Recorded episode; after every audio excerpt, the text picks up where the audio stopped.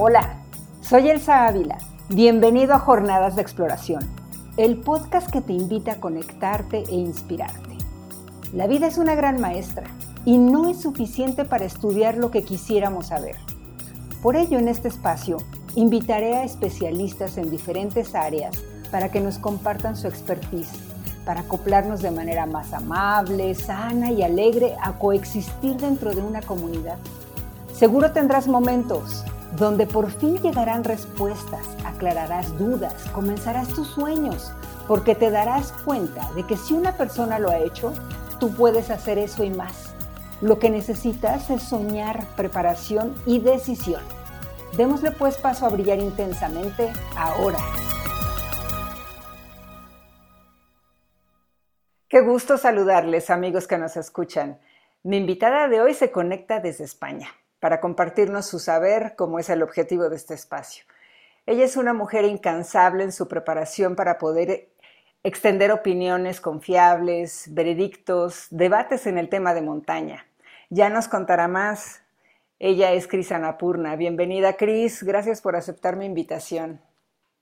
Buenas tardes, Elsa. Gracias a ti por invitarme al podcast conocerte es un gran honor para mí y charlar pues eh, es, es, el sumo de mi felicidad. Muchas gracias por la invitación. No, hombre, gracias a ti por aceptar.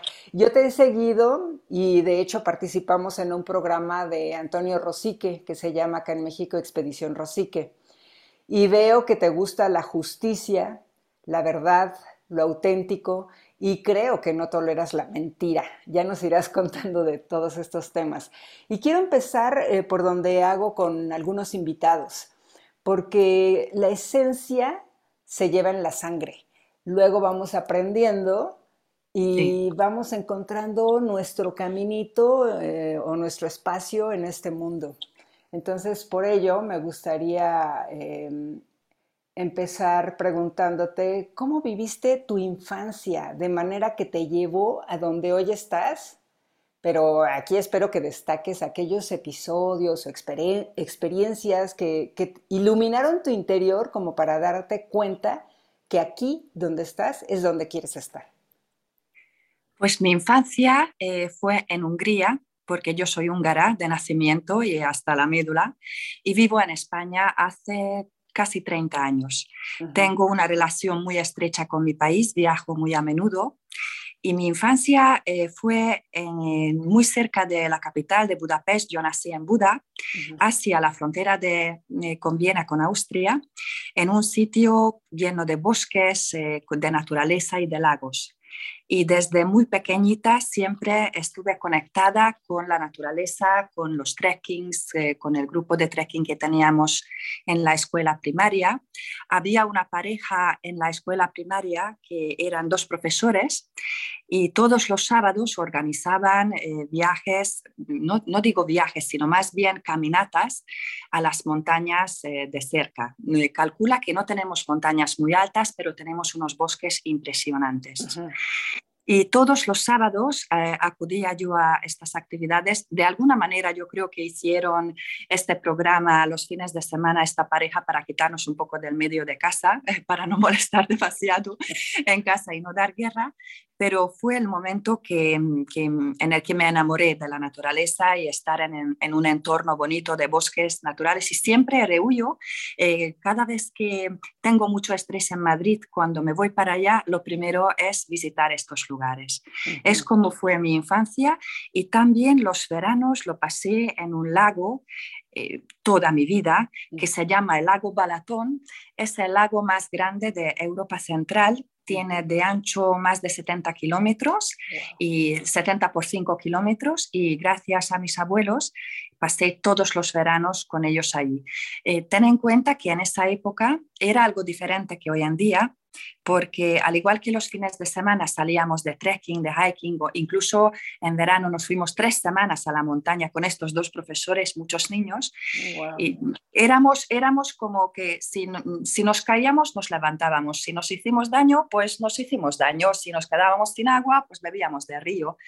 Entonces no había esa superprotección en este sentido y desde muy pequeña yo aprendí a ser bastante independiente que de alguna manera u otra, tanto para lo bien como para lo mal, eh, conservado para toda mi vida. Eh, me gusta esa independencia que, sigo teniendo y guardando con mucho celo y con mucha fuerza.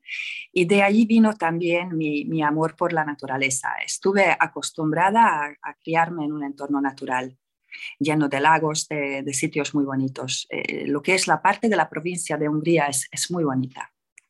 Me doy cuenta por tu respuesta y esa conexión tan importante que yo en, varios de mis invitados la veo también y me remonto y me voy a la educación, justo lo que has mencionado, estos dos profesores que se aventuraron a llevarlos tres semanas y ya me imagino al bolón de chavos y, y eso era amor. Y ese amor no solamente sabes a la naturaleza, sino al, a la enseñanza, aprendizaje porque en mi experiencia, ya me contarás tú de la tuya, el estar em, en esa conexión tan estrecha con la naturaleza la hace la maestra y a ti el aprendiz. Y te pone en tu lugar de una forma tan elegante y bella que se te queda en el corazón por siempre y te hace crecer con esos valores. ¿Qué opinas de ello? Sí, es una conexión que viene de dentro. Es una conexión que se te arraiga en tu infancia si no estás viviendo en un entorno natural en tu infancia, pero de mayor, también puedes conectar. La naturaleza siempre tiene los brazos abiertos. Eh, da igual en qué momento, en qué momento tú eh, tienes como éxodo realmente la naturaleza. La naturaleza siempre te va a esperar con los brazos abiertos. Esa conexión eh, se forma un nexo que viene muy de dentro y yo creo que es el sentir ese momento, ¿no? Eh, tiene algo que ver quizás también un poco con ese hedonismo de, de vivir el momento y disfrutarlo, ¿no? Ver el anochecer, ver la puesta del sol, eh, ver las, los pajaritos por la mañana que cantan, estar en un, en un bosque solo, paseando incluso con tu perro y, y es, esa, esa, fragancia a la tierra es realmente, yo creo que en todas las personas tiene que tener un efecto positivo. Definitivamente, y aunque como tú bien dices, no lo tengas de pequeño porque te tocó vivir en la ciudad o otro entorno. Así es. Es importantísimo buscarlo porque justo lo estás eh, eh, narrando muy lindo, esa forma de los aromas, de, es decir, toda la información nos entra por todos los sentidos y mientras más abiertos los tengamos, esa superprotección de la que hablaste, a la que actualmente muchos niños están acostumbrados o los padres pensamos que protegerlos es eso.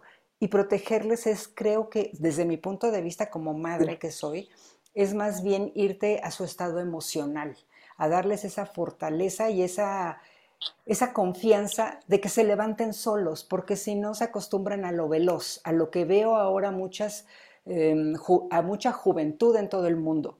Quieren lo veloz, y por eso se usan ahora helicópteros para ir a las montañas y que te suben las cosas y etcétera. Ahorita platicaremos de eso, pero es importantísima esa educación y una y otra vez caigo en eso y me encanta que lo toques, Cris. También es la curiosidad, que los niños de por sí son curiosos y preguntan, cuanto más input eh, positivo hacia afuera les das, fuera de las cuatro paredes, fuera de las pantallas de los iPad, eh, cuanto más input tienen desde fuera de, forma natural, más curiosos son los niños, más preguntas hacen y yo creo que la tarea de los padres es seguir manteniendo esa curiosidad de los niños, en descubrir cosas, en debatir. Eh, hoy en día ya no lo sé porque yo no soy madre de niños, pero no sé cómo andan ahora las mamás en el sentido de, poder tener ese tiempo para los niños, para debatir, para sugerir ciertas eh, preguntas y que el niño tenga su propia opinión, que lo pueda defender, que, tenga más preguntas. Es abrir la mente en este sentido. ¿no? Yo recuerdo cuando yo era pequeña, en casa estuvimos eh, por la tarde con mi padre porque mi mamá llegaba más tarde que ella era profesora y nunca voy a olvidar que desde la una de la tarde hasta las cinco eh, estuvimos solos, porque mi padre estaba trabajando también. A las 5 que llegaba mi padre, nos dedicamos a tener debates. Yo tengo un hermano que es dos años mayor que yo y siempre tenían algún debate, pero de las cosas como cómo está ahora mismo el baloncesto en el mundo, eh, qué pasa con la Fórmula 1, cómo fue la historia de 1956 de Hungría. Fueron muchos temas diferentes y yo, como ahí como la pequeñita al lado, siempre estaba así callada, no pude participar mucho porque no entendía al principio la mitad de las cosas que decían, pero luego... Em, se inculcó en mí esa curiosidad de debatir, de charlas dialécticas, de, buscar más información y yo creo que todo, todo lo que yo a lo mejor ahora hago eh, en gran parte, en gran parte se debe a esa curiosidad y a ese afán de aprender. Eso yo creo que es lo que más me caracterizaría realmente. Mira, pero estos espacios, tú preguntabas, empezabas preguntando, no sabes cómo serán las madres ahora y eso. Yo he visto, porque no tengo amigas con hijos pequeños, mis hijos ya afortunadamente son adultos, piensan por sí mismos, se, desenvuelvan por, se desenvuelven por sí mismos y eso me da oportunidad de volver a dedicarme a mí. Pero sí veo a muchas madres actualmente que pues hemos platicado tú y yo también fuera de, este espacio en el que las redes sociales nos envuelven en un tener que ser. Y en ese tener que ser dejamos de ser lo que realmente tenemos como esencia. Y lo que veo es que las eh, muchas mamás eh, se han como han volcado la educación en, manos de, de la escuela, por decirlo de alguna forma, ¿no? Hacia allá afuera. Y esta importancia de la integración familiar, por ejemplo, que acabas de decir y que acabas de mencionar, que forma vínculos muy estrechos y sólidos en una familia, que es finalmente, pues sí, la puedes elegir, pero ahora vemos tantos problemas que hay, bueno. Y creo que tú en ese momento eras una esponjita que fuiste absorbiendo todo y que te llevó a lo que eres hoy. Em, creo que también algo que mm, te hizo estar donde estás fue el haber visto estos programas, me mencionabas de allá de España, de Sebastián Álvaro. Para quienes no lo conocen, pues él es un aventurero que hace todavía, creo, programas para la televisión, como decía, que se llama Al filo de lo imposible. Creo que eso también eh, te inspiró y me gustaría preguntarte, cuando tú los veías, ¿qué pasaba por tu mente? Realmente todas generaciones, varias generaciones, yo creo que en España se han alimentado de Al filo de lo imposible, eh, cuyo director fue Sebastián Álvaro, Sebas, como lo llamamos entre nosotros, y también es porque una es una persona que es constantemente activo, siempre aporta ideas, tiene una mentalidad muy abierta, muy moderna, es una efervescencia pura, es, es, es, no para, es energía pura, es una bomba de energía. Mira, acaba de mandar mensaje ahora que ahora ya tiene los visados y mañana a las 6 de la mañana ya se va eh, fuera otra vez. No para de viajar. Y estas, estas series que hizo él de, de la época tan, tan emblemática, importante del alpinismo español, ¿no? Es que nos hizo mm, viajar a otros lugares del mundo y fue un enfoque con esa voz como em, acompañaba realmente ¿no? Estas, estos documentales. Yo creo que no solamente en montaña, también en, en, otras facetas de la aventura. Ese, ese, germen de la aventura, eh, ese afán por la aventura, él es en gran parte para mucha gente, mucha gente lo ha inculcado él y su programa. Y también me he dado cuenta en los últimos años que hay mucha gente cuyos hijos que no se han crecido, digamos, con al filo de lo imposible, también lo conocen, también tienen de referencia, también quieren saber, también contactan con él. Yo creo que su labor eh, de divulgación de sobre, la, sobre las aventuras, la exploración, es muy importante, es muy importante. Siempre tú le puedes llamar a cualquier día, en cualquier hora, Sebas, que no sé ahora mismo cómo fue la ruta del K2 del año tal y cual cuando subieron, tú porque me dijiste el otro día que esa ruta no tenía mucha lógica porque era como un tornillo y te lo dice, te lo, eh, espérate ahora mismo, te devuelvo la llamada, te me manda 30.000 mapas, me manda no sé cuántos libros, extractos, me llama, dice, a ver, Cris, te lo voy a explicar esto siempre aporta, ¿no? Es una persona sumamente bondadosa em, porque siempre puedes dirigirte a él y yo te puedo decir desde mi punto de vista personal, ya como amiga de Sebas, que hubo algún momento muy difícil en mi vida hace dos años por una tragedia familiar en la que yo realmente eh, no sabía, estaba como en el espacio tirado por ahí flotando sola y tampoco sabía cómo agarrarme aquí, aquí estoy, estoy sola, aquí agarrarme realmente para, para poder eh, apoyarme. Y no paraba de llamarme desde la Patagonia, porteando para, mm. para Inura para Inura, no paraba de llamarme a decir, ve, ahora qué has hecho, venga, ahora levántate y sal, y luego te llamo. Es decir, es una persona sumamente bondadosa, muy bondadosa y, una gran referencia y siempre puedes eh, aprender de él historias nuevas. Incluso si te cuenta dos veces la misma historia, siempre aporta algo más que tú no sabías antes. Sí, así ocurre y es, y es gente que te inspira finalmente, ¿no? Sí, así es, así es, sí, es, es muy inspirador. Y gracias a él, a través de él también conocido a, otros eh, alpinistas, alpinistas y sus historias de vida, mm, siempre abre una puerta para que tú puedas seguir investigando y puedas seguir aprendiendo y te muestra que realmente lo más importante, que lo que tú divulgues lo que tú comuniques, eso siempre me lo dice Sebas, que sea la verdad. No hay que envolverlo en ningún pañal eh, de preciosidad, eh, no hay que eh, decorarlo de la manera que no es. Siempre averiguar las fuentes, siempre comentar las cosas como son. Yo creo que eso, eso es el punto de partida de todo realmente. Sí. Justo, me encantaría ir a la esencia de tu actividad, que es esta, ¿no? La información. Y antes quisiera hacer un paréntesis para que veamos cómo opera ahora eh, lo que hablábamos de las redes sociales. Cuando la muerte de eh, Elizabeth Holly, que, seguro tú conoces, se publicaron muchas notas y yo compartí alguna porque, pues, sentimentalmente sí me sentí afectada. Fue alguien que yo recordaba en cada expedición que llegaba, su forma de periodismo. Apenas te estabas así como desbordando en la cama y, soltando el suspiro cuando sonaba el teléfono y era Miss Holly. ¿En serio? sí. sí, sí, sí, que quería la entrevista contigo y que ponía especial atención y era impactante, ¿no? Recuerdo pues este, que yo hice una publicación en Facebook, eh, pues como despidiéndola o algo, y una X persona ahí este, empezó a atacarla, a agredir, ¿no? Que, que pues, quién era ella, si nunca había estado en la montaña. Ah, sí, sí, sí. Me suena mucho este tipo de, de comentarios, sí. Ajá. Y entonces, eh, pues yo al principio me enganché un poco porque por ese sentimiento que tenía, ¿no? Sin embargo, eh, después me acordé del libro de Bernadette que, escribió de, ella y entonces le contesté a esta persona, mira, el día que escriban un libro sobre ti, seguimos la discusión.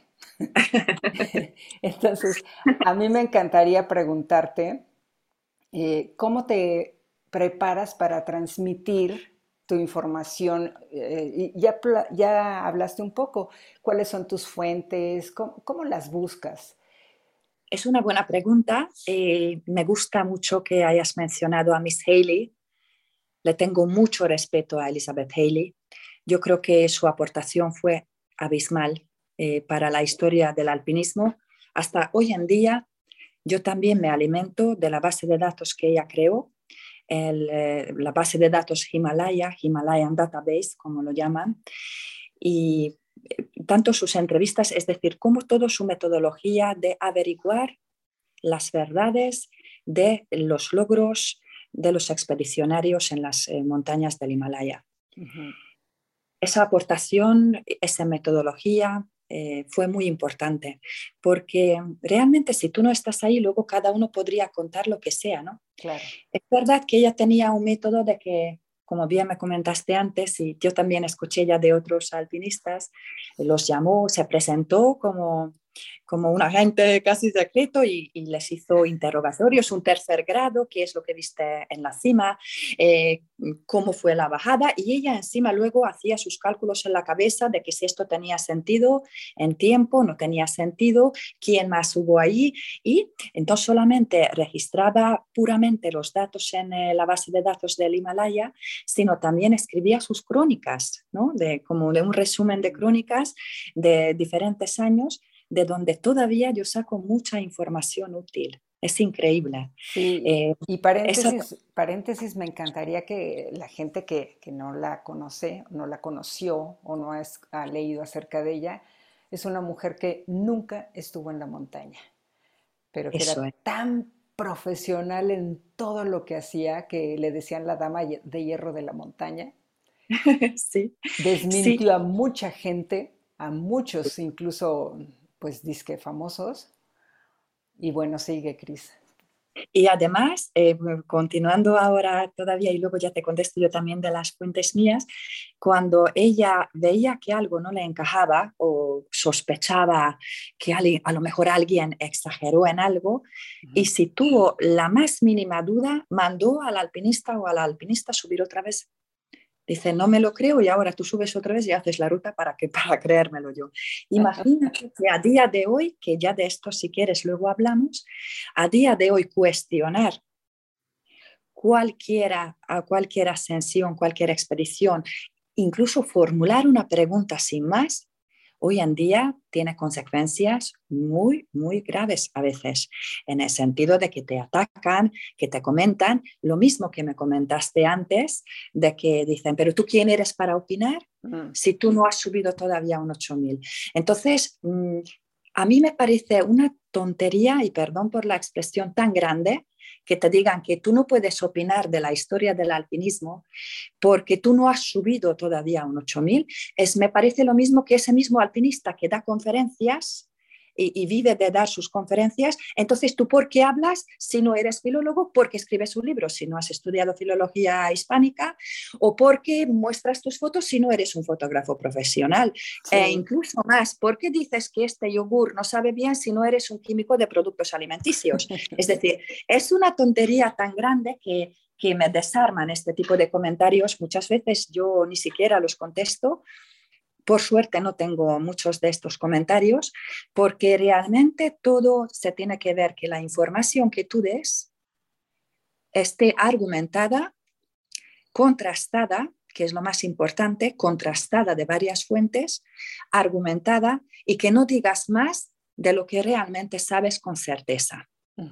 Que luego tú de ahí puedas sacar unas preguntas porque no te encajan, por supuesto, y ahí estamos para poder responderlos y ahí está la gente para poder debatirlo. El debate muchas veces incluso se degenera en una situación de insultos constantes que yo creo que es otro registro que no me interesa para nada, que no, no me gusta ni participar en ello. Pero para las eso no suma. No, esto, esto no suma, no me aporta, me roba tiempo de mi vida que yo creo que no me puedo permitir de perder porque porque realmente hay cosas mucho más interesantes por hacer, pero por supuesto las críticas siempre vienen bien, siempre que sean respetuosas. Ahora bien, con respecto a las fuentes, por una parte, los propios escaladores, cuando están en las eh, grandes montañas, en expediciones, tienen comunicación. Sabes que hoy en día en, la, en el campo base de las montañas tienen muy buena cobertura para Internet. También comunican a través de sus páginas de redes sociales, Facebook, Instagram, menos tal vez en Twitter, pero también hay una comunidad muy importante en Twitter pero de los que estamos opinando, investigamos, comentamos y transmitimos. Y luego también los propiamente los equipos a los que contratan o con los equipos con los que van también dan esta información. Pero siempre hay que contrastar.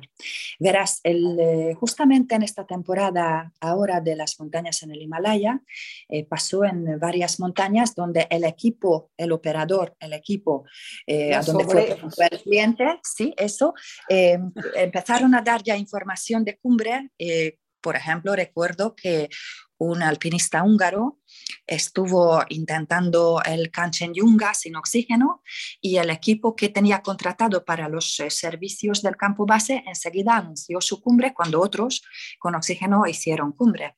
Pero realmente no era verdad, porque es que no es que no haya hecho cumbre, es que ni siquiera estaba todavía a más arriba que, que el campo 2, porque inició su ataque, iba sin oxígeno, eh, llegó al campo 2 cuando ya los otros estaban en la cima y se bajaban, ni siquiera, y entonces claro, luego ya hubo información de que no, se retrocedió, retrocedió, se dio la vuelta antes de la cumbre a ver si hay otro intento, no, es que no ha llegado todavía a esa altura, hay que esperar que comunique su equipo, que él tenía un grupo de comunicación que fue un canal de Transilvania y que estaban dando información contrastada a través de satélite con el, con el alpinista. Las fuentes son importantes y luego para mí lo más importante es eh, cómo, en qué contexto se cuentan ciertas hazañas y expediciones. Cuando hablamos de récord, ya hay que coger la lupa y una pinza y tener mucho cuidado qué es lo que se transmite luego hacia afuera, porque ya cuando tenemos un dicho con una amiga que es, si escuchas la palabra récord, sal corriendo. Es decir, tienes que ahí, tienes que ahí ver bien qué es ese récord. Eh, también cuando hacen los logros ahora de tantos récords de colección de picos de 8000, en una temporada, imagínate, cuatro ocho miles con oxígeno, con un montón de soportes Sherpa que llevan sus cosas. Perfecto, respetable, es una actividad de turismo de montaña deportiva, ¿sí? Pero no lo compares y no borres del mapa que esto es el, este es el, el eh, estás, este es eh, el logro más importante y que todo lo demás y que todo lo demás realmente no tiene importancia. ¿Sabes? Esto pasó con los 14.8000 y otros logros también, donde de repente borramos, borramos con un plumazo el pasado, eh, los logros de otros que lo consiguieron de otro modo, completamente diferente, completamente diferente, que no son comparables y a la hora de transmitir esos logros, yo creo que es lo más importante que hay que tener cuidado. Sí, yo he hablado mucho últimamente y a lo mejor gente que me escucha que, tienen otros, eh, digo otros seguidores, pues cada quien sigue lo que quiere y, y le satisface a su manera sus logros en la vida. Pero creo que es importante eso que hablas de la lupa, de ver el estilo en el que se está haciendo. Estás hablando de los 14 miles. Y una fuente muy eh, muy verídica, muy em, buena, incluso divertida, son los libros de Bernadette, en los que tarda mucho, incluso con muchos premios, y pues yo sí los recomiendo ampliamente para que la gente que está empezando se acerque a ver qué había antes. Desde mi punto de vista, y no sé tú qué opines, la evolución tiene que ver con, con esa historia, con montarnos allí y seguir. Y ahora que mencionabas ah, el turismo de montaña y los 14 miles, creo que sería importante hacer una lista de verdaderos alpinistas, un Himalaya Database, ¿veis? Y, no meterse con el turismo. No sé tú qué opinas. Pues verás, allí, por ejemplo, em, tengo, digamos, un pequeño disgusto ¿no? con el tema de la base de datos del Himalaya, reconociendo que ellos apenas tienen soporte económico para lo que están haciendo. Los que están en el Himalayan Database hacen todo lo posible para hacerlo bien, pero bien cierto que en otoño del año pasado saltó el gran escándalo de Manaslu, de la montaña de Manaslu, porque en los últimos años se ha detectado, se ha observado que los escaladores no llegaban a la cima no llegaban a la cima. Y fíjate que ahora adrede suprimo la palabra que vendría detrás como un adjetivo real. No voy a decir cima real, es que hay una cima. Claro. Hay una cumbre de la montaña. No es cumbre real y cumbre no real y cumbre semi-real. No, hay una cumbre real, hay una cumbre. Entonces, eh, ya en los últimos años se ha observado, se ha comentado, pero más en los círculos de montaña, más no tanto hacia afuera, hacia el público, que los escaladores en las expediciones comerciales eh, no llegaban a la cumbre. De alguna manera em, se quedó ahí el tema, pero sin darle demasiado bombo, sin darle demasiada visibilidad. Bien, cierto que ya salieron estudios y que varios escaladores que incluso llevan agencias y llevan clientes estaban completamente, fueron informados sobre este hecho. De hecho, si tú miras la base de datos del Himalaya, donde registran las cumbres, ves que en 2016 hay una lista de unas 20 personas que pone con un asterisco que llegaron a la antesima a la décima.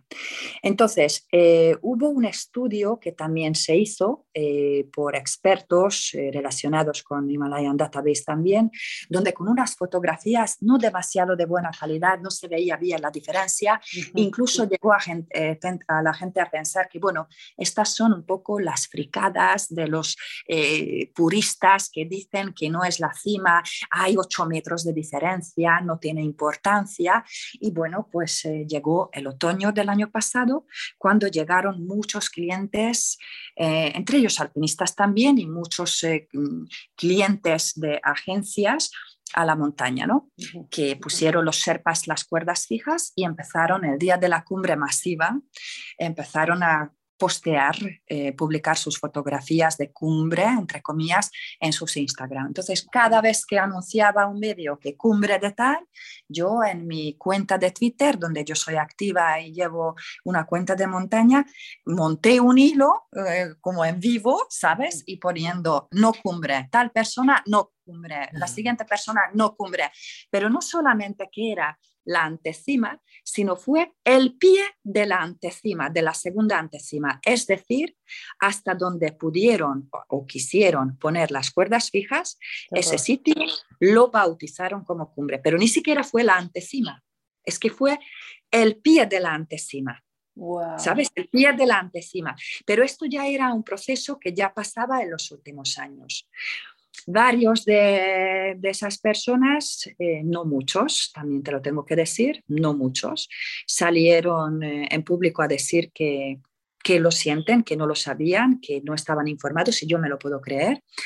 Eh, ¿Dónde es cuando nos dimos cuenta? Pues que un joven estuvo en un grupo, creo que fue precisamente en el grupo de Nirmal Puria, de un nepalí, em, y estuvo en ese grupo y se llevó un dron Claro, ¿quién va a pensar que un dron va a funcionar a más de 8.000 metros de altura? Pues pudo volar el dron y dio la casualidad, esto fue como, ¿sabes? Como, no sé cómo decirte, como una providencia divina, que de repente se ve las imágenes del dron que hace un recorrido de un lado al otro de la montaña perfectamente grabando toda la gente que se quedó a una distancia interesante de la cima, que fue el pie de la antecima, y otro grupito, que era el grupo de un nepalí que se llama Mingmaji, que estaba subiendo en el lateral a la cumbre. Es decir, mejor prueba imposible de tener de qué era la distancia, y era una distancia en la cresta importante. Entonces, ¿qué es lo que ocurre? ¿De dónde viene esa decepción que yo tuve posteriormente? Eh, a cabo de unos meses, Himalayan Database dio un comunicado en el que comentó que después de consultar con las agencias, damos por válido todas estas cimas, que realmente no eran cimas, no eran cumbres, pero a partir de ahora no se admite ninguna que no sea la cumbre real. Me llevé una decepción porque pienso que esa amnistía absurda ¿Realmente para qué sirve? Es que realmente para qué sirve.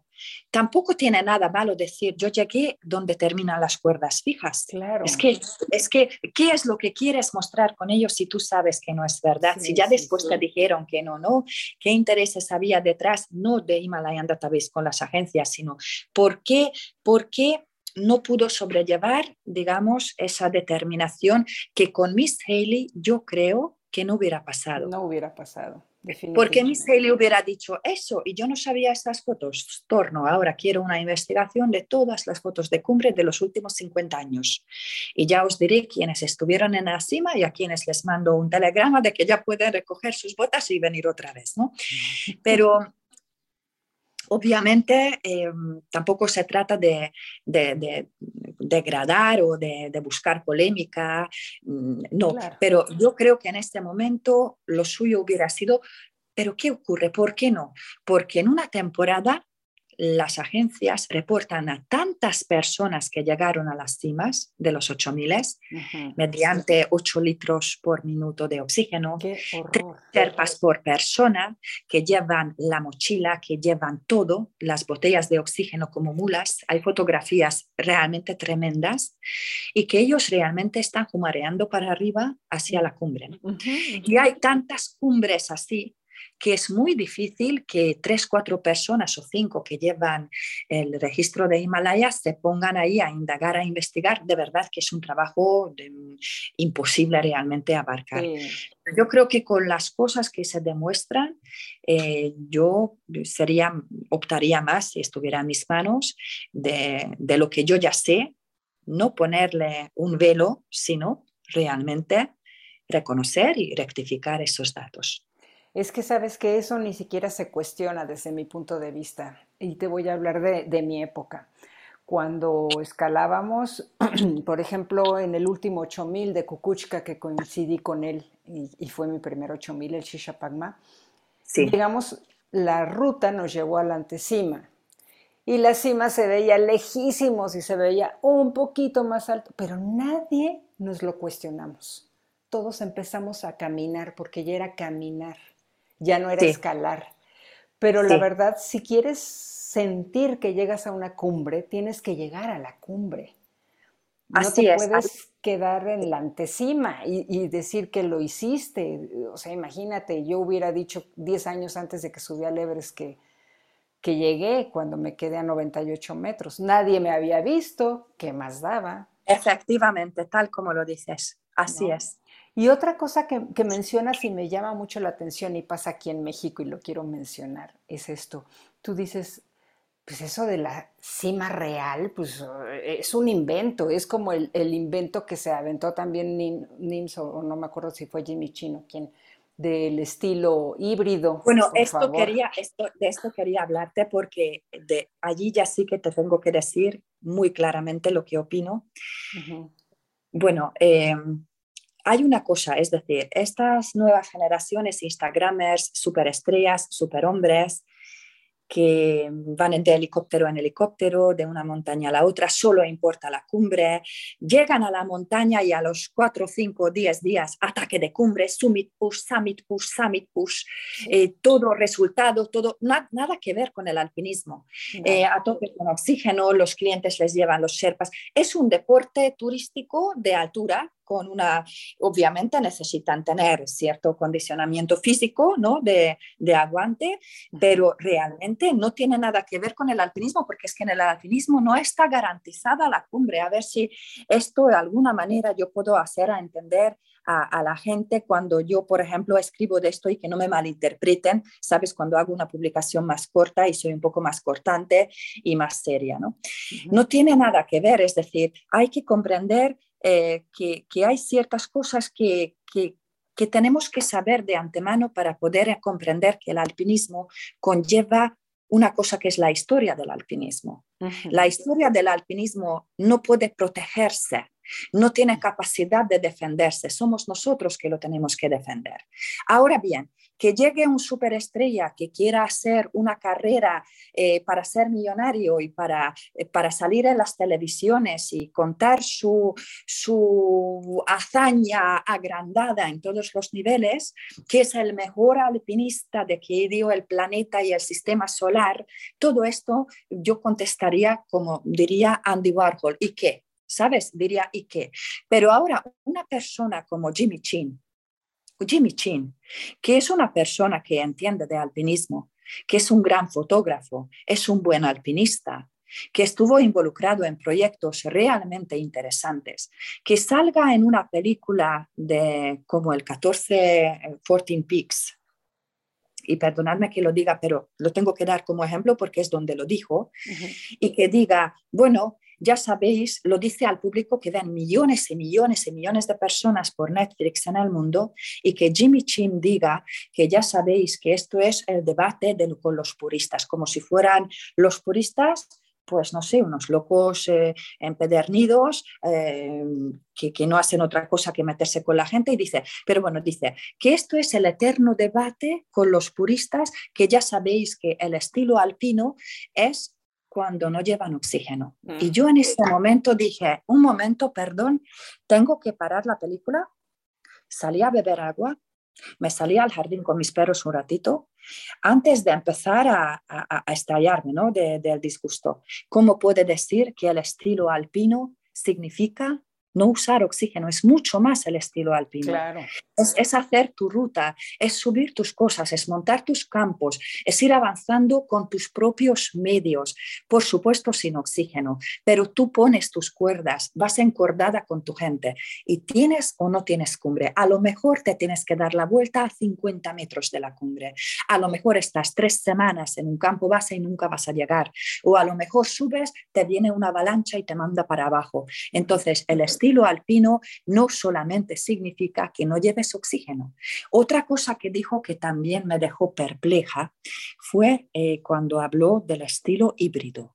Esto fue otra, otra de las cosas que dije, yo me perdí algo últimamente en bioquímica, en tecnología, en, eh, no sé, en, la PESA, en los diccionarios de la lengua, algo que no sabía que existía, el estilo híbrido, porque el estilo no es híbrido, no existe. Y para él el estilo híbrido es que no, es que sube hasta 8000 sin oxígeno y a partir de 8000 metros coge oxígeno, es un estilo híbrido. ¿Perdona?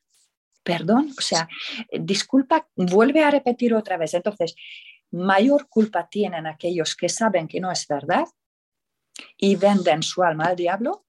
Y cuando hablo del diablo no hablo de una persona, sino de la mentira. Y propagan cosas que hacen mucho daño a la historia del alpinismo, mucho daño a la gente que quiere comunicar las noticias de una forma coherente, contrastada, eh, verídica y que haya gente que luego esto no lo diga del sector, porque yo soy un pez tan pequeñito que ni siquiera se me ve en el agua, pero que haya un Reinhold Messner, que haya un Conrad Anker, o que haya gente que lo escucha, que lo vio y que no levante la voz, perdona, tú te has equivocado ahí. Es que mm, esto no es así como lo dices y lo sabes. Entonces yo creo que es ahora que yo me decepcioné con él porque yo le seguía a GB y le aprecie y le aprecio mucho. Por supuesto, el respeto no va a faltar, pero creo que, por ejemplo, lo mismo, fíjate, te voy a dar otro ejemplo con los 14 8000, ¿no? De que ahora, ahora la tendencia es que cuanto antes metas en la trituradora 4 8000, que lo tritures cuanto antes y que mientras eh, puedas decir que es un récord, récord, récord, récord, récord, ¿no? Yo hice cuatro, entonces yo hice los 14 8000 en seis meses, X días. Yo ahora lo voy a hacer en seis meses. Entonces yo voy a hacer un poco de humor absurdo y digo, ¿y por qué seis? Hazlo en una semana. A mí, si no me lo haces en una semana, no me vengas con nada, ¿no? Es como decir, es como ya eh, eh, el, el, frenesí, el frenesí de, de, los récords. Tiene que ser récord. El récord en la temporada que yo voy a hacer tres. El récord. entonces, con el tema de los récords y de la velocidad, como bien dijo Reinhold Mester en su día, que es lo único que la gente puede comprender, que es la velocidad y el récord del tiempo, eh, con esto se queda gran parte del público, ¿no? Hay mucha gente que se ha incorporado a seguir las noticias de montaña por esos récords, que tampoco está mal, porque hay más gente que fomenta la comunidad, que, bueno, yo creo que siempre que cuanto más gente haya es más interesante y el deporte tiene más visibilidad, ¿no? O la actividad en sí.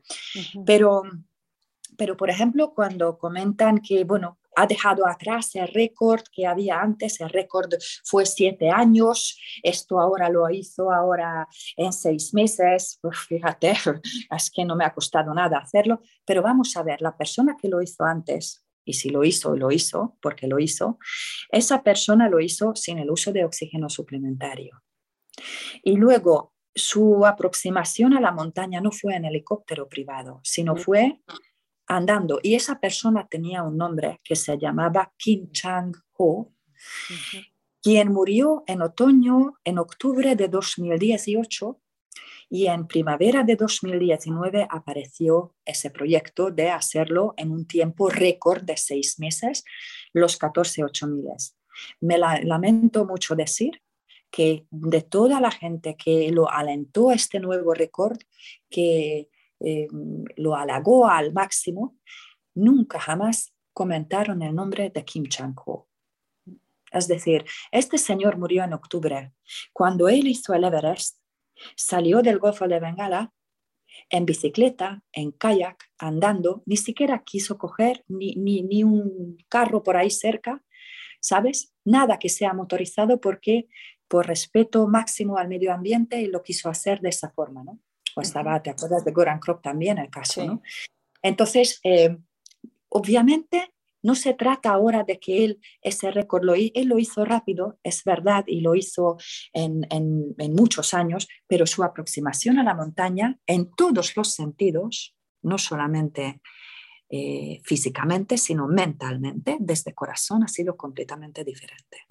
Y me parece una falta de respeto que hablasen del nuevo récord mundial donde todos los demás eh, son nefastos, todo lo que han hecho, y que nadie haya reivindicado el nombre de Kim Chang-ho. Por ejemplo, otro también el caso de, de, eh, Alison Hercules, ¿no? Sí. Bueno, pues eh, Alison Hercules tenía pensado en hacer en, en, un año los tres ocho miles más altos del planeta a medios propios, sin el uso de oxígeno suplementario y, si es posible, completamente sola. Consiguió en una montaña, que era el Everest, y en la segunda montaña, en el descenso, falleció. Bien, Alison tenía todos los, eh, todas las caras nortes en, los Alpes. Eh, tenía barbaridades de logros como buena escaladora que era, que creo que fue una de las mejores escaladoras realmente. Y eh, que aparezcan ahora las nuevas estrellas y digan, es que yo voy a ser la primera mujer británica que hace ahora cuatro ocho miles en una temporada. Ya, pero ¿cómo? Porque luego ya al público, al público le va a llegar que esta persona lo hizo en el tiempo más corto. Pero lo que no le llega es que eso es una impostura, son impostores que no respetan el contexto, ¿sabes? Yo no digo que siempre tengamos que vivir en el pasado y como aquellos tiempos ya no existen, no. A día de hoy tenemos grandes hazañas. Ahora mismo vi antes una noticia fantástica que me tocará luego comunicar. Tenemos eh, enormes alpinistas con muy bonitos proyectos y que también cuando están en sus expediciones hacen una comunicación tan sencilla y tan mínima como que conectan a través de sus satélites a alguien o en el campo base o en su país, dan la noticia en tres, cuatro líneas y siempre sabemos que son verídicas esas noticias, que no necesito dudar, que no necesito coger una lupa, que es verdad lo que dice y que luego nos enteramos de lo que pasó en el Barunce con el checo, ¿no? Con los dos checos, Marek Polecek y Radoslav Gro, fue aquello yo recuerdo dos semanas épicas, pero la semana concretamente que no pudieron bajar de esa montaña 7.000 metros después de hacer una ruta fantástica, nueva, y no pudieron bajar, estaban ahí atrapados arriba, lo vivimos todos mis contactos a través de las redes sociales, er, por la mañana mi primer pensamiento fue a Marek Polecek, y, y porque tuvo una comunicación honesta, ¿sabes? Honesta, no de superestrellas. Sin embargo, pienso que la comunicación es importante. Es importante porque, porque te da muchas ideas, te, da, te enriquece. Es importante porque también hay escaladores que hacen alguna ruta y luego no lo cuentan a nadie. Se van a su casa, lo comentan en una cervecería con sus amigos y tú eres inconsciente de lo, de lo grandísima ruta que realizaron. O están, por ejemplo, los japoneses de los que ya me gustaría comentarte también, ¿no? que por, normalmente hablan muy poco y hacen cosas enormes. Oye, sí, Cris, mucho, mucho de qué hablar de los japoneses y como decíamos, pues de tantas naciones que que merecen la pena este espacio, sin embargo nos estamos yendo a, a ti como informadora, ¿no? Y, sí creo que tenemos que hacer otro programa para hablar de todo esto, porque vale la pena que, que la gente que, que, sigue el espacio o que quiere informarse acerca de este tema, pues tenga una información que tú nos puedas compartir. Me gustaría tocar, antes de, hacerte mi segunda pregunta, mi siguiente pregunta, perdón, acerca de lo que hablabas de si Miss Holly hubiera estado, no hubiese permitido tal cosa. ¿Sabes? Y, retomando o como cerrando, y tú dime qué opinas de, esto que voy a decir. Em, creo que las eh, agencias presionaron mucho y desde la aparición del superhéroe para Nepal, en donde creo que han dicho que quieren o han expresado de alguna manera que, ese, ese territorio es de ellos. Entonces, si tú te acuerdas, antes habían agencias extranjeras que eran las que llevaban gente. Ahora son ellos y ellos manejan todo, los, los eh, helicópteros, el oxígeno, la alimentación, todo, todo, todo. Y entonces, ¿por qué no también manejar quiénes sí suben y quiénes no. Por un Así lado. Y luego me gustaría preguntarte, fíjate que em, pues vale la pena decir, tú hablabas de que la cumbre real, pues es real, o sea, no hay otra, no te van a inventar que yo llegué a la... Es lo mismo más o menos que cuando alguien por primera vez pisa una montaña, ¿no? O que de cuando te dicen, ah, no, pero esta llegó por el lado, aquí en México pasa. Así es. Pues mira, eh, tienes gran razón eh, reflexionando ahora eh, sobre tus palabras. Las agencias nepalíes tienen todo, ¿no? todo el poder y seguramente hubo una presión que ejercitaron sobre la base de datos de Himalaya. Sigue habiendo ahí gente que examina esas cimas reales, que la han hecho o no la han hecho, la cumbre, entre ellos Eberhard Jurgaski, sí que tiene un trabajo incansable. Rodolphe Popier también.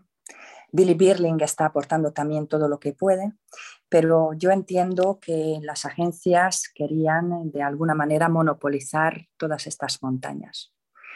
Em, después de hablar con mm, amigos que han estado en los últimos tiempos en el Himalaya, en estos últimos dos años donde ya esa tendencia yo creo que es demasiado fuerte, me comentaron que no volverían con mucho gusto para allá otra vez porque se sentían completamente en manos de esas agencias, ¿no?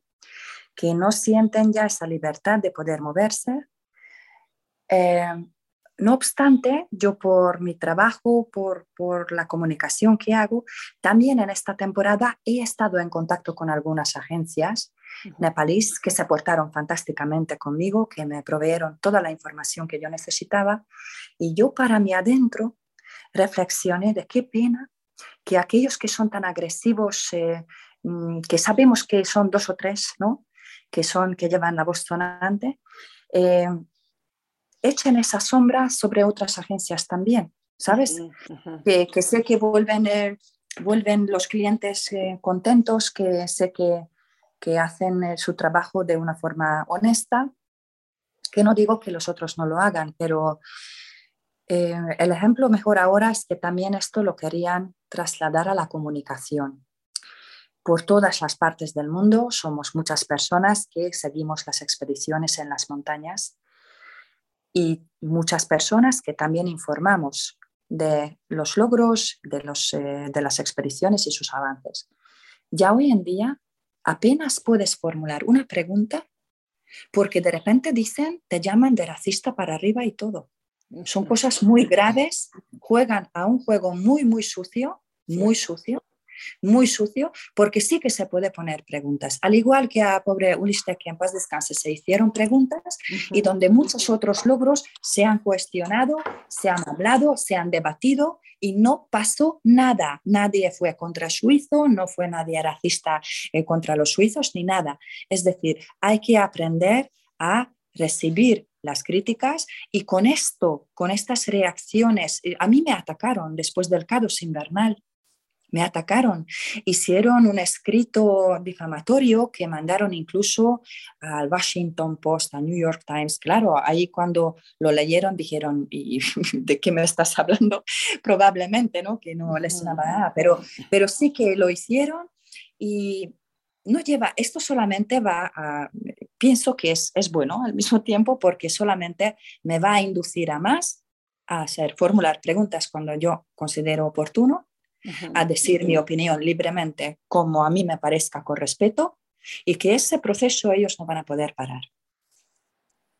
Sí, bien, bien, bien. Oye, Cris, el tiempo nos come y vamos a hacer otro programa. Ni modo. ¿Para qué nos picas? lo que te quisiera eh, pedir es si hay algo más que quieras agregar a la charla del día de hoy. Quería agregar dos cosas, si me permites. Claro. En primer lugar, agradecerte la invitación. Un placer. Me encantó esta charla, no me di cuenta del tiempo, te pido disculpas porque tengo tendencia, por una parte, a hablar rápido y otra parte, a hablar mucho. Intenté controlarme.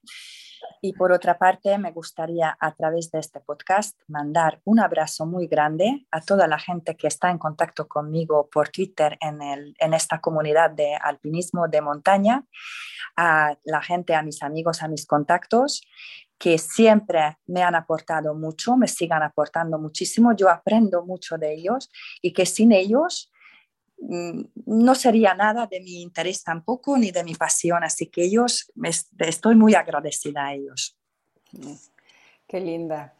Oye, vamos a, cerrar esto antes de que te pida otra cosa. Con, vamos a hacer un juego de palabras. Sí. En el que yo te digo una y tú me dices la que te brinca, pero luego, luego. Entonces, si te digo justicia. Verdad. Información. Coherencia, puntualidad. Conocimiento. Riqueza. Aventura. Vida. Acción. Libertad. Bueno, ahora te voy a pedir que cierres con una frase que lleves en tu corazón que marque tu esencia y que nos pueda, a quienes te estamos escuchando, impulsar a ser mejores en nuestro cotidiano que hacer.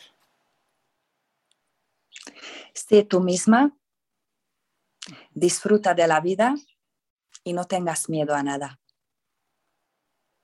Muchas gracias. Muchas gracias. ¿En qué medios digitales puede encontrarte quien quisiera estar en contacto contigo? Escribo para la página americana explorersweb.com. Tengo la gran suerte de colaborar con ellos desde hace un año, un año y medio. Y por otra parte, llevo una cuenta en Twitter relacionada solamente de las expediciones y montañas que se llama Chris Annapurna y Chris con K, Chris Annapurna, y en Twitter también me encuentran eh, los amigos. Muchas gracias, Chris, por compartir y gracias también a quienes nos escuchan. Yo soy El Ávila en Jornadas de Exploración, el podcast que hoy te invita a conectar con tu fuente de autenticidad para hacer brillar tus valores en el camino. Me encuentras en Facebook, Instagram, Twitter y LinkedIn como elsavila.alpinista. Ahí también puedes comunicarte conmigo si deseas empezar un proceso de profunda transformación personal. Gracias y hasta la próxima. Gracias, Cris. Muchas gracias a ti también, Elsa.